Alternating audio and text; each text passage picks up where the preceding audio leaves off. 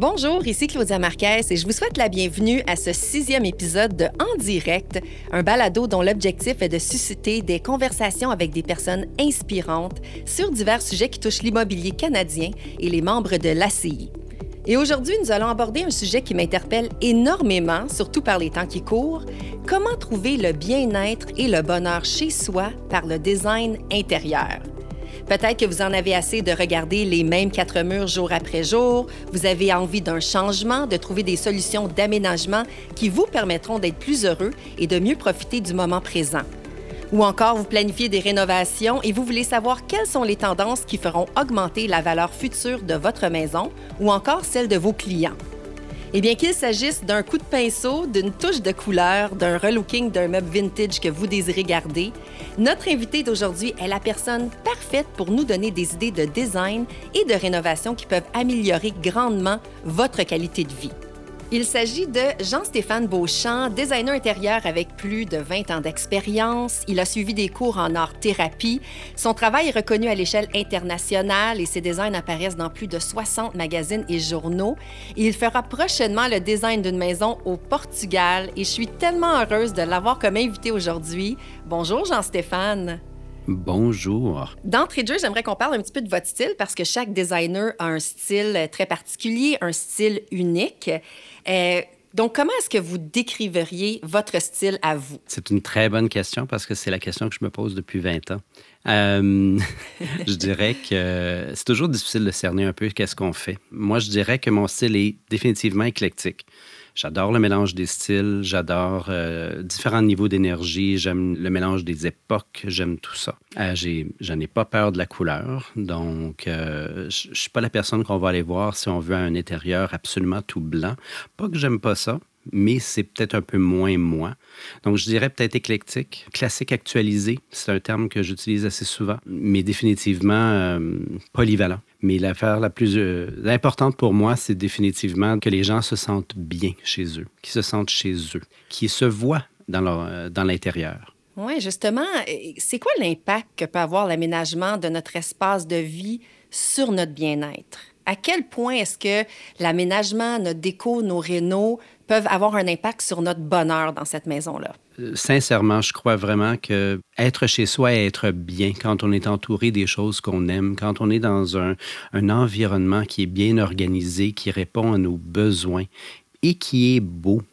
moi, je crois qu'on est bien, on peut se détendre, on se sent en sécurité, on se sent chez soi. C'est la différence entre une maison et une demeure. Quand on est bien chez soi, on, tout est là. On se voit dans nos choses. C'est le contraire. On peut être bien dans un. On peut, on peut s'asseoir dans un magasin, dans un beau décor, puis dire Mon Dieu, que je suis bien, mais ça ne dure pas longtemps parce qu'on est. C'est pas chez soi. Quand on est chez soi, on est, moi, j'aime entourer les gens des choses qu'ils ont accumulées, les choses qu'ils ont accumulées en voyage, des choses qu'ils aiment. Je veux qu'ils se voient. Ils viennent me chercher pour une raison, c'est pour faire ressortir ça. Et souvent, pour ajouter à tout ça, la couleur vient aussi jouer un rôle dans le bonheur. Pas que le blanc est pas beau, je veux pas euh, me mettre à dos les gens qui aiment le blanc, mais en même temps, la couleur, je pense, ça peut être stimulant, ça peut être calmant, ça peut être, euh, ça peut ajouter de la joie, comme ça peut aussi ajouter une tranquillité. Oui, effectivement. Vous avez suivi des cours en psychologie, en art-thérapie. J'imagine que ça doit vous aider à quelque part parce que, vous le dites, chaque client est unique. Chaque client a un besoin différent. Comment vous faites pour établir comment cette personne-là va se sentir bien chez elle? Ma formation, essentiellement, ça m'a aidé beaucoup au niveau de l'écoute, d'essayer d'aller chercher, de faire ressortir ce que les gens ont besoin, ce qu'ils veulent. Et définitivement, c'est d'essayer de le sortir de façon à ce qu'eux se voient chez eux et que ça réponde à leurs besoins. Euh, il y a des personnes qui sont auditives, visuelles, kinesthésiques. C'est aussi d'aller de, d'être capable de communiquer cette information-là et de la recevoir, puis ensuite de l'appliquer et, également de les pousser un peu. Euh, moi, je pense que mon rôle comme designer, c'est souvent d'aller un petit peu, ben un peu beaucoup plus loin que qu'est-ce que les clients feraient par eux-mêmes. Ce qui la raison pourquoi ils viennent me chercher, c'est vraiment d'écouter, de prendre tout ça, de faire une synthèse, puis de créer un intérieur qui, dans lequel ils vont être bien. Mhm. Parce que quand je regarde vos designs, effectivement, euh, c'est un style qui a beaucoup de punch, ça a un kick. On utilise beaucoup la couleur, euh, mais on ne parle pas nécessairement du bleu marin comme couleur. On parle du jaune vibrant, du vert, euh, du turquoise aqua très, très flash. Donc, qu'est-ce que vous faites avec quelqu'un qui aime la couleur, mais qui n'est pas nécessairement prêt à oser. Si la personne adore la couleur, ben là, on peut y aller. Mais si c'est, comme vous disiez, des gens un peu plus frileux, nécessairement, l'îlot rouge, je ne le ferai pas. Mm-hmm. Euh, je vais aller avec quelque chose qui va traverser le temps pour eux et euh, si jamais ils décident de revendre, que ça soit quelque chose qui va plaire. Mais c'est certain que s'ils ont goût d'un peu de couleur, c'est certain que je, vais le mettre dans des accessoires qui sont facilement changeables. Comme ça, ils ont, ils ont la couleur, mais c'est réversible. Mm-hmm. Ça m'amène à vous parler des tendances. Euh, c'est pas nécessairement un mot que vous appréciez quand vous faites vos designs. Vous le dites vous-même, vous êtes un peu anti-tendance, dans le sens où ce qui est tendance, parfois les gens vont l'associer avec ce qui est beau. Hein? Mais on s'entend que ce n'est pas toujours le cas. On va prendre l'exemple euh, des crocs, par exemple, qui sont très à la mode présentement. C'est très tendance. On va voir des artistes défiler le tapis rouge avec les crocs, mais ce n'est pas nécessairement beau. Et je pense qu'on retrouve la même chose dans le design. Absolument. Par contre, je suis content d'amener le sujet les tendances, c'est comme redécouvrir des choses. On redécouvre une mode.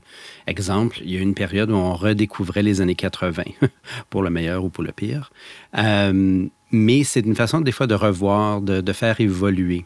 Moi, je crois que oui, je suis anti-tendance pour une bonne raison. C'est souvent, j'ai pas le goût de me lancer à suivre une tendance simplement pour suivre une tendance, pour être mm-hmm. au dernier cri. Moi, personnellement, je trouve que c'est de se lancer et j'ai peur que ça crée un décor qui dit meilleur avant, qui a une date de péremption. Euh, moi, c'est ce qui m'inquiète.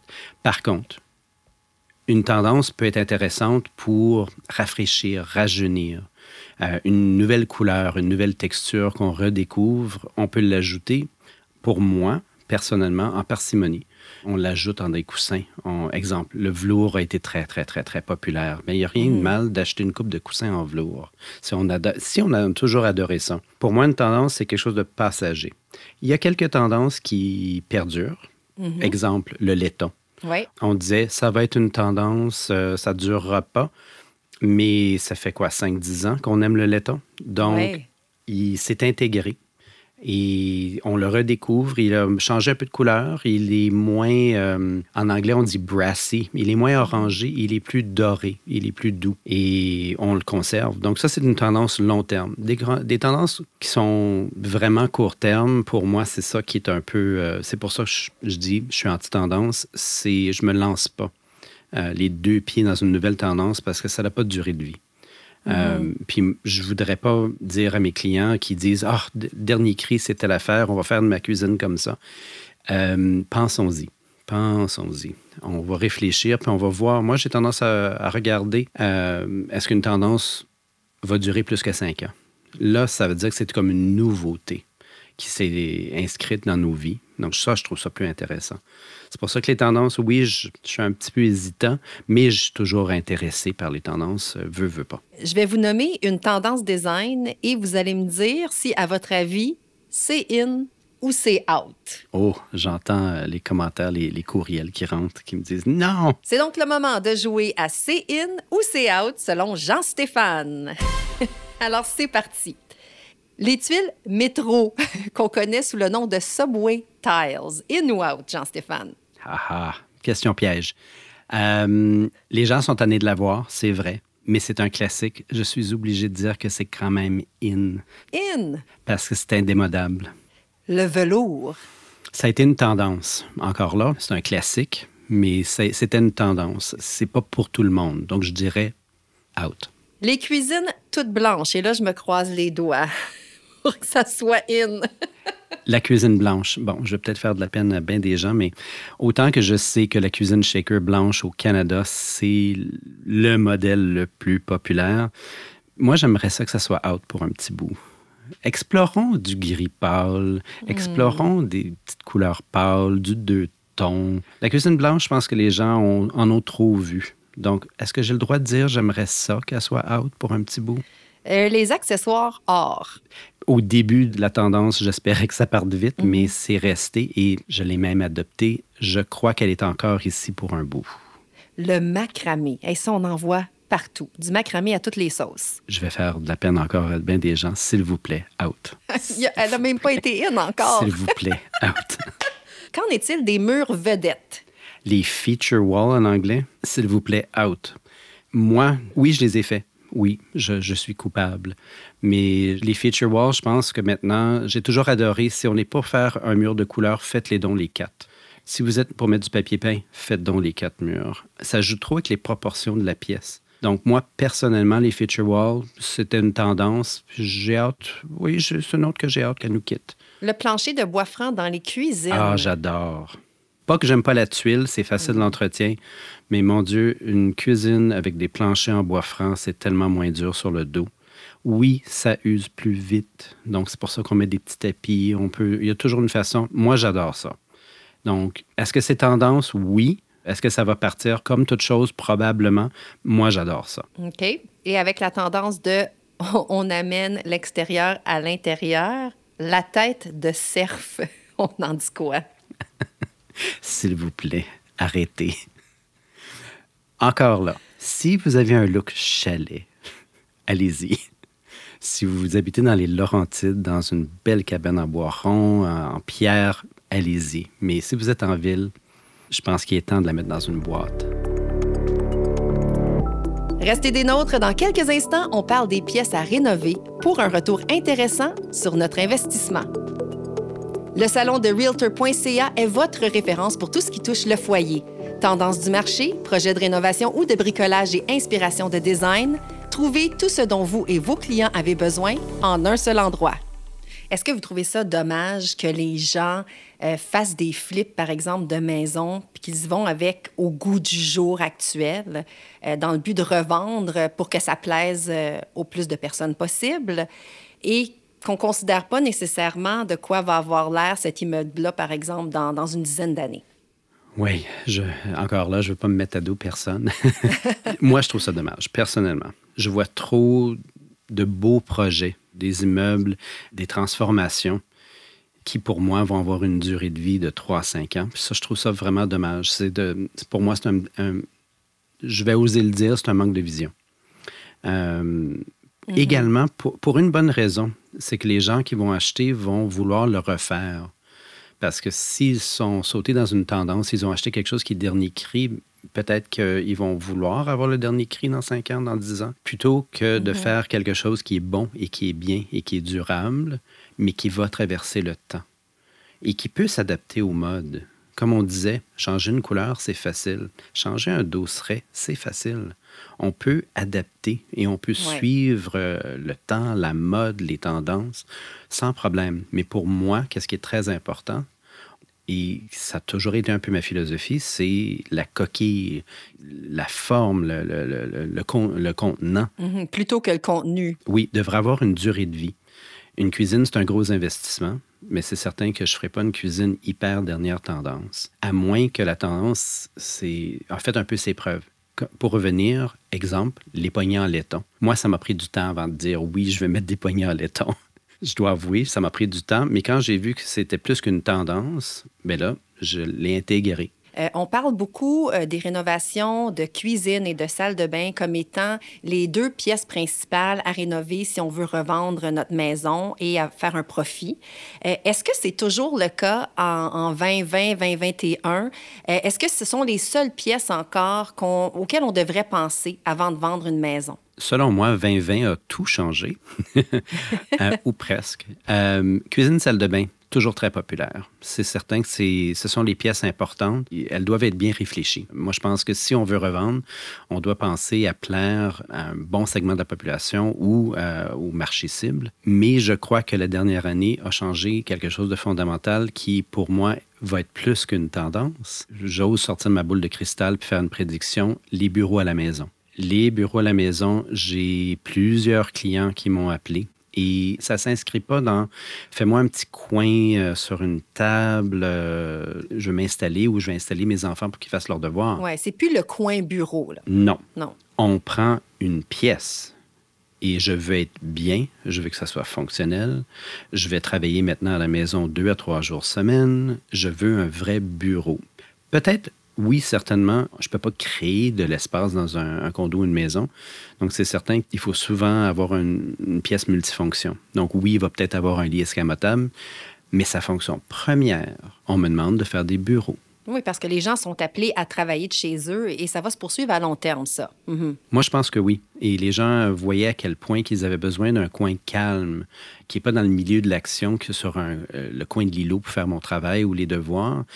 J'aimerais un vrai, un vrai, bureau où je peux vraiment peut-être barrer mes filières. Euh, j'ai besoin d'un coin tranquille. Et ça, je le vois de plus en plus. Le deuxième que j'oserais dire que je vois dans la dernière année, et je, on m'a demandé jusqu'en 2023 à planifier des sous-sols. Ah oui? Oui, on parlait de euh, vendre nécessairement. On, pense beaucoup à ça avec le marché euh, tel qu'il est. Mais pour certaines personnes, s'ils ne veulent pas nécessairement vendre ou s'ils veulent être compétitifs, ils vont exploiter l'espace non utilisé et j'ai rarement vu autant de demandes de penser et de développer leur sous-sol. Ajouter du real estate. Donc, ajouter des chambres, une salle de bain, un bureau, une pièce multifonction. C'est sur mon agenda pour les deux, trois prochaines années. J'ai des sous-sols à faire. Mais c'est... Des gyms peut-être dans les sous-sols aussi? Est-ce que ça se peut? Ça, on m'a demandé, euh, comme discrètement, peux-tu me rentrer un gym en quelque part? Oui. Euh, avec tout ce qui se passe, je pense que les gens ont dû faire le yoga à la maison. Mais mm-hmm. les gens me demandent, ça s'inscrit plus dans, avec mes clients, ça s'inscrit plus dans une pièce multifonction je vais faire mon yoga, je vais faire, euh, ça va être une salle de jeu, ça va être, bon. Mais de plus en plus, j'entends, j'aimerais augmenter la valeur de ma maison. J'ai un sous-sol qui n'est pas fini. Les enfants, ils vieillissent. Le quartier commence à avoir des familles. Donc, donne-moi une nouvelle chambre à coucher, une nouvelle salle de bain, euh, un bureau. On a ces, pieds carrés-là à exploiter, mais on va doubler notre nombre de pieds carrés. Donc, ça, valeur revente, c'est extraordinaire. Nécessairement, je leur demande toujours d'aller voir un agent et de regarder qu'est-ce qui se passe dans le quartier, voir si ça en vaut le coup. Parce que j'ai des clients qui m'ont dit on est au point où on se demande on déménage ou est-ce qu'on agrandit? On va développer un beau sol, on va doubler notre surface de vie, mais on sait qu'on ne perd pas d'argent. Donc, ça, c'est formidable. Comment est-ce que les gens aménagent leur bureau? Une pièce bureau idéale présentement, c'est quoi exactement? Est-ce que c'est une pièce juste avec un simple bureau? Est-ce qu'on ajoute des chaises? Est-ce qu'on ajoute un coin lounge, une cafetière? C'est quoi le bureau idéal pour Jean-Stéphane? Moi, sincèrement, je crois et j'ai toujours pensé qu'un bureau, on va commencer avec quelque chose de très simple. On parlera même pas de fonction, on va parler de beauté. Si c'est pas beau, on n'a pas le goût d'être là. C'est vrai pour moi, c'est une des premières choses que je regarde euh, quand les gens me disent Bon, j'ai, on, vient de parler de, sous-sol, mais c'est certain qu'un bureau, je ne vais pas lui donner un petit raccoin. Le bureau parfait, mais il est adapté au style de travail qu'on fait. Première chose, une bonne chaise. Une très bonne chaise. Oui, on est assis longtemps, là, c'est ça. Exactement. Une heure, deux heures, trois heures assis, on ne devrait pas avoir une chaise de cuisine c'est pas confortable, c'est pas fait pour le bureau. On devrait investir dans une bonne chaise de bureau. Ensuite, maintenant, on regarde des bureaux avec des surfaces qui montent. Ça, c'est formidable parce que ça nous permet de changer notre posture, ça nous permet de, de travailler debout, assis. Et ça, c'est formidable pour des gens qui travaillent longtemps. Donc, le bureau parfait, définitivement, un, beau, deux, fonctionnel. Et oui, coin café, euh, vous l'avez mentionné, c'est une très bonne idée. J'ai souvent dit aux gens, dépendant du style de travail que vous faites, si vous avez besoin d'une pause puis vous devez sortir, voici ce qui peut arriver. C'est que là, vous replongez dans votre maison et vous voyez votre ménage à faire. Je vois le. Même moi, je suis, coupable de ça. Je vois, bon, ah, il faudrait bien que je fasse du lavage, il faudrait que je fasse ma vaisselle. Ça coupe le focus. Ceux qui n'ont pas de pièces supplémentaires, je vous donne un exemple très personnel. Chez moi, toutes les chambres sont comblées. Alors, euh, pour mon mari qui travaille de la maison, on a fait son bureau dans la chambre à coucher. Vous en pensez quoi? Et est-ce qu'il y a des façons de faire justement pour que son bureau soit un peu plus privé? Je sais pas, on ajoute une porte de grange. Euh, à quel point est-ce qu'on peut se laisser aller dans la créativité justement pour, euh, pour faire un double espace? Parce que c'est la situation de, plusieurs personnes. Oui, absolument. Alors, première chose, j'oserais dire, sortez-le de, de votre chambre à coucher principal. Pourquoi? Parce que je l'ai déjà faite.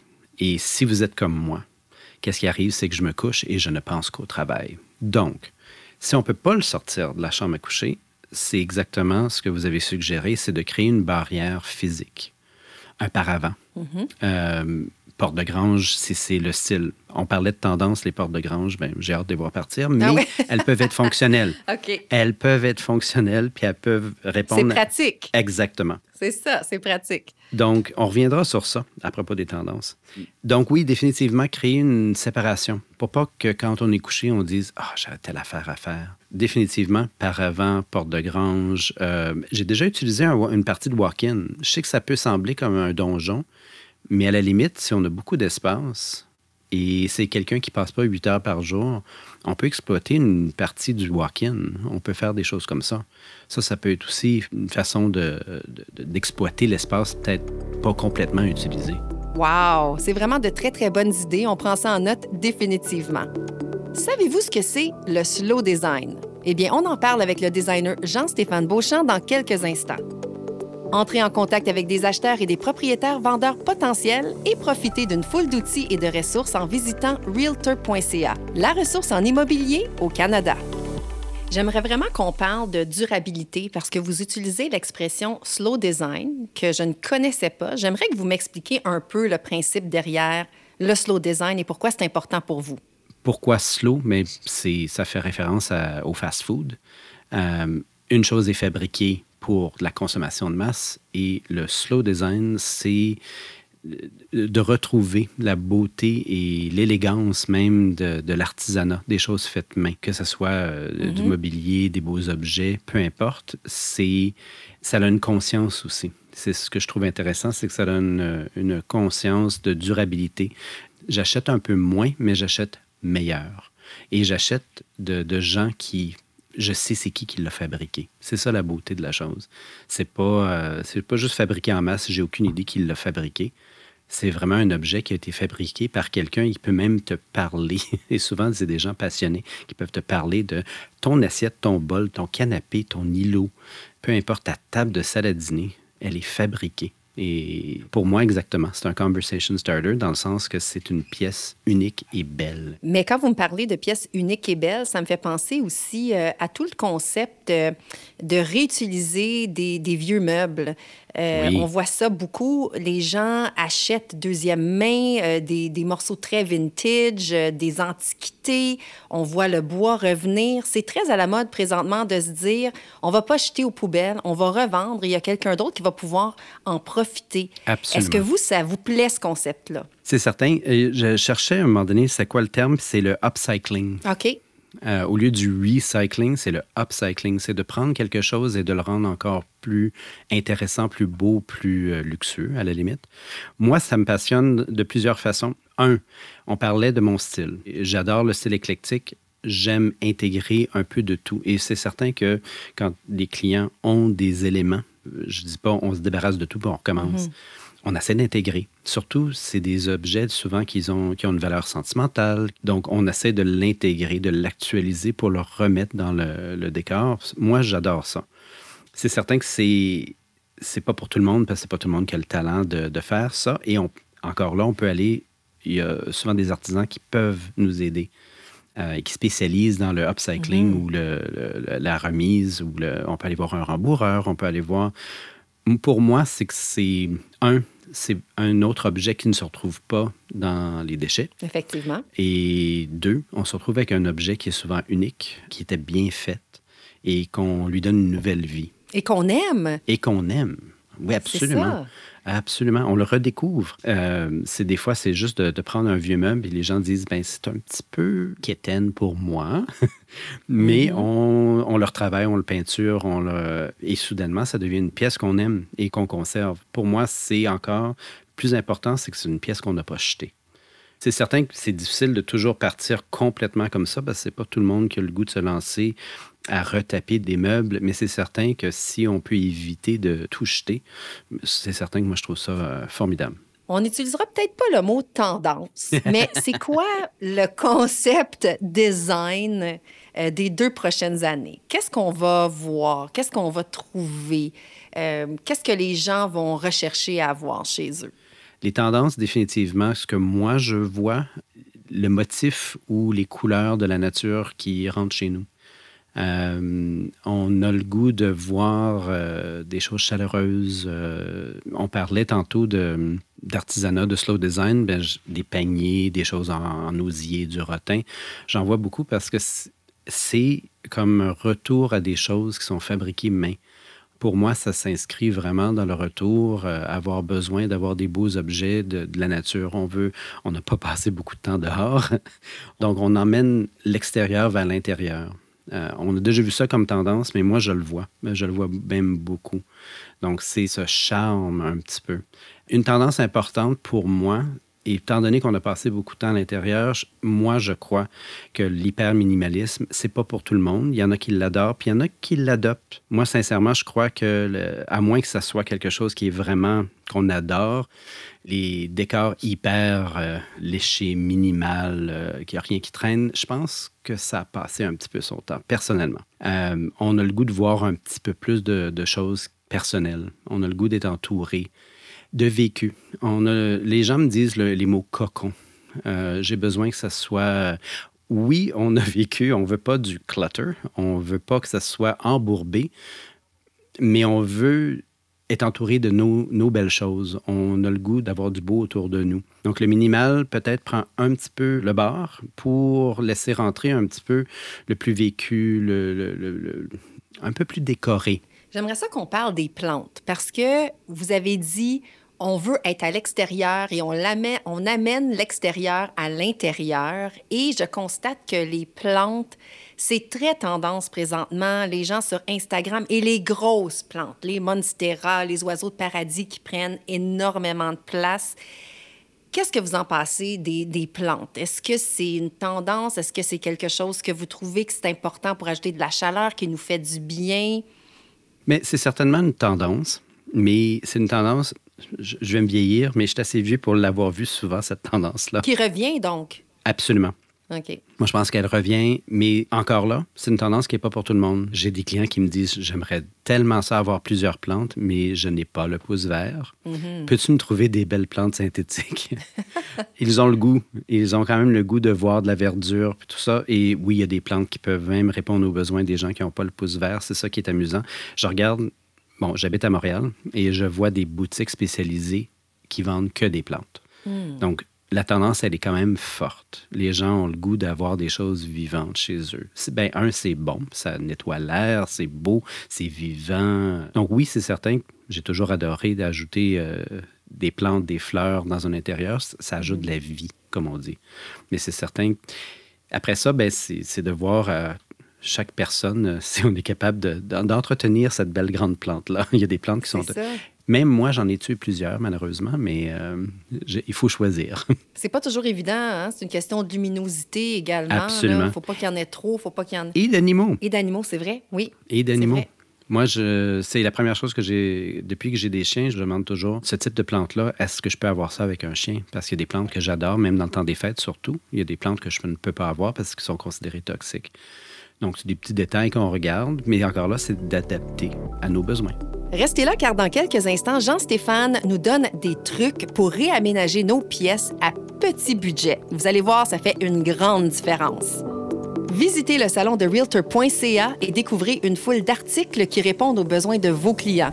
Des articles informatifs sur les actualités immobilières, aux tendances amusantes de design, le salon de Realtor.ca a tout ce qu'il vous faut. Donc, on a parlé des grosses rénovations pour les personnes qui veulent faire un changement, qui veulent avoir un retour sur leur investissement. Mais qu'en est-il des gens qui ont un budget plus modeste? Qu'est-ce qu'on peut faire chez soi à moindre coût pour vraiment donner un nouveau look à notre maison? Il y a plusieurs choses qu'on peut faire à petit budget. Certainement la peinture. C'est toujours euh, un des trucs, euh, sincèrement, qui n'est pas trop dispendieux. Oui, il faut le faire et mm-hmm. c'est pas donné à tout le monde d'être précis, mais ça fait rien. Le découpage, c'est pas facile pour tout le monde. Non, mais maintenant, de, de plus en plus des très bons outils. Mais la peinture, ça peut changer instantanément. un, look. On peut utiliser une peinture foncée pour créer, euh, qu'est-ce qu'on dit en anglais, le drama. On, vraiment, on peut changer le, la perspective, la sensation de lumière. L'ambiance de la maison aussi, d'une pièce. Complètement, avec de la peinture. Donc ça, c'est beau, bon, pas cher. Autre chose qu'on peut faire, les gens sont toujours surpris, mais souvent quand je fais une consultation, je regarde l'utilisation des pièces et je suggère même des fois de changer les pièces. Exemple, un salon puis une salle à dîner. Oui. J'ai des clients qui, j'arrive chez eux, puis je dis, bon, c'est quoi la pièce que vous utilisez le plus? Ben, c'est le salon. La salle à dîner, ah, on fait un, un petit souper peut-être une fois par mois. Alors, pourquoi que la salle à dîner a la plus grande pièce de la maison? Alors, changez-les. Ah non, non, on ne peut pas faire ça. oui, on peut faire ça. On peut changer des pièces comme ça. Il y a certaines pièces qu'on ne peut pas nécessairement, mais ça peut être amusant. Ça peut être une façon de redécouvrir ces pièces et ça fait un très gros changement. Géographique, ben, géographiquement, selon la situation de la pièce. Une salle à dîner, si elle est trop loin, si on la change avec le mhm. salon, ça c'est autre chose. Mais des fois, c'est de changer même de chambre. Souvent, les chambres sont à peu près de la même dimension, mais ont une vue totalement différente changer de look et changer surtout pour soi, ça peut être juste changer de pièce. On sent qu'on a déménagé, on peinture, on change, c'est du nouveau. Donc ça, ça peut être mhm. une idée qui peut être intéressante. Des fois, c'est très petit budget, mais on peut s'amuser puis impliquer même les enfants. On met tout en boîte, puis on, déménage à l'intérieur de son propre chez-soi. Un projet familial même, c'est le fun. Mais oui. Qu'est-ce que j'adore, c'est que je l'ai déjà fait avec des clients et ils ont redécouvert des, ben objets. Puis ils ont redécouvert des meubles. Moi, je, dois avouer, je suis quelqu'un qui va se promener dans la maison de mes clients et je dis Ah, mais j'ai trouvé de, cette petite table d'appoint-là, on l'amène dans la salle de bain. Puis tel objet, on l'amène dans la chambre. Il dit Ben non, ça a toujours été là. Mm-hmm. Mais on peut le changer et ça change le décor. Euh, un dosseret de cuisine, c'est un projet de fin de semaine. Ça peut être changé un peu plus gros projet, un peu plus gros euh, comme investissement de temps. Ça peut être des fois peinturer sa cuisine, incluant les armoires. Ah oui. C'est certain que c'est un plus gros investissement, mais si on a vraiment le goût de changer notre look, ça, c'est un petit peu plus de budget, mais c'est pas comme un investissement total de refaire sa cuisine, peinturer sa cuisine. Ça, je l'ai fait avec plusieurs clients. C'est une façon, des fois, de, se, de complètement changer de, de look et d'actualiser, des fois, sa cuisine puis sans dépenser trop, trop. Donc, ça, c'est des façons assez faciles. Des fois, c'est juste changer même ses luminaires. Mm-hmm. Un petit tuyau. Des fois, changer ses ampoules. Pour changer l'ambiance, la luminosité. Ça, c'est... Des fois, c'est jaune, des fois, c'est bleuté. Ça dépend de l'ambiance qu'on veut créer. J'arrive souvent chez des clients. Puis, la première chose, je remarque, c'est je leur dis hmm, c'est très froid chez vous. Tout est illuminé par le plafond et c'est très froid. Donc, on va, un, changer la couleur, la température des lumières des encastrés. Puis je vais vous acheter quelques lampes pour créer des zones. Mais encore là, ça a l'air d'un conseil vraiment simple, mais c'est étonnant qu'est-ce qu'on peut faire avec de la lumière. Comment qu'on peut créer des zones, de la chaleur. Euh, et c'est à mmh. petit frais. Mais on redécouvre complètement notre pièce avec des ampoules et nécessairement des gradateurs. Ça, je, suis en train de livrer un petit secret de designer, des gradateurs. On va voir un électricien et on dit, mets-moi des gradateurs partout. On crée de l'ambiance. Oh, et merci beaucoup, Jean-Stéphane. C'était tellement plaisant de vous parler. Honnêtement, vous avez de bonnes idées, des bons trucs. Ben, merci. Euh, j'espère que les gens vont, vont, prendre tout ce que vous avez raconté et le mettre en application pour se sentir bien et heureux chez eux. Merci à vous. Très agréable. Voilà donc ce qui conclut notre balado sur le bien-être par le design. J'espère que vous avez aimé. On vous invite à partager le podcast sur vos réseaux sociaux, à écouter les épisodes précédents également sur Spotify, Apple et sur le site de l'ACI. Et n'oubliez pas de nous donner 5 étoiles. On se retrouve très bientôt pour un autre épisode de En direct.